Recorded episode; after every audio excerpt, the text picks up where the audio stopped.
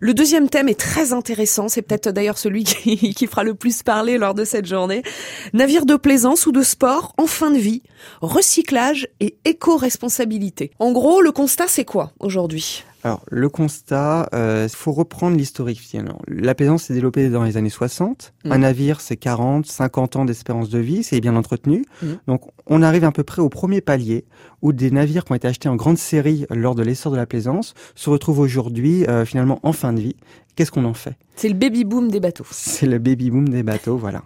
Ou le papy boom, euh, puisque les, navires partent à la retraite. Et aujourd'hui, ces navires-là, on les retrouve euh, un petit peu entre deux eaux finalement, euh, parfois euh, dans le port de La Rochelle ou dans un autre port. En parlant de La Rochelle, par mhm. exemple, il y en a un certain nombre. On ne sait pas trop qu'est-ce qu'on en fait. Parfois, le propriétaire ne répond pas. Un certain nombre de plaisanciers ont leur bateau au fin fond de leur jardin, etc. Ces bateaux polluent l'environnement quand même, mhm. peuvent causer des problèmes de sécurité euh, maritime. Mm. Donc aujourd'hui, qu'est-ce qu'on fait pour ces bateaux-là? Ça coûte. Alors évidemment, euh, on se dit tout de suite, euh, qui dit bateau dit un propriétaire, un propriétaire qui le laisse à l'abandon. Est-ce qu'un port, est-ce qu'une institution, est-ce qu'une commune, j'en sais rien, qui peut faire quoi?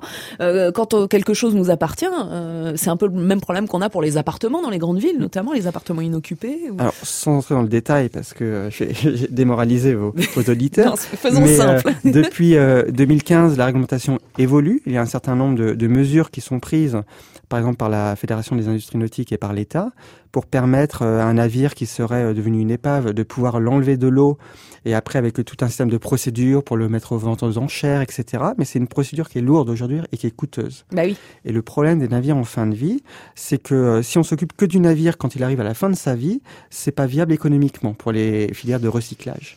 Ça leur coûte trop d'argent. Mm. Donc finalement, c'est dissuasif pour pouvoir le le remettre à flot, pour pouvoir euh, le, rénover et le revendre. Donc c'est tout l'aspect de cette journée, c'est de dire le navire en fin de vie, il faut aussi peut-être l'imaginer dès sa conception. Mm. Qu'est-ce qu'on peut faire pour anticiper ce stade de fin de vie?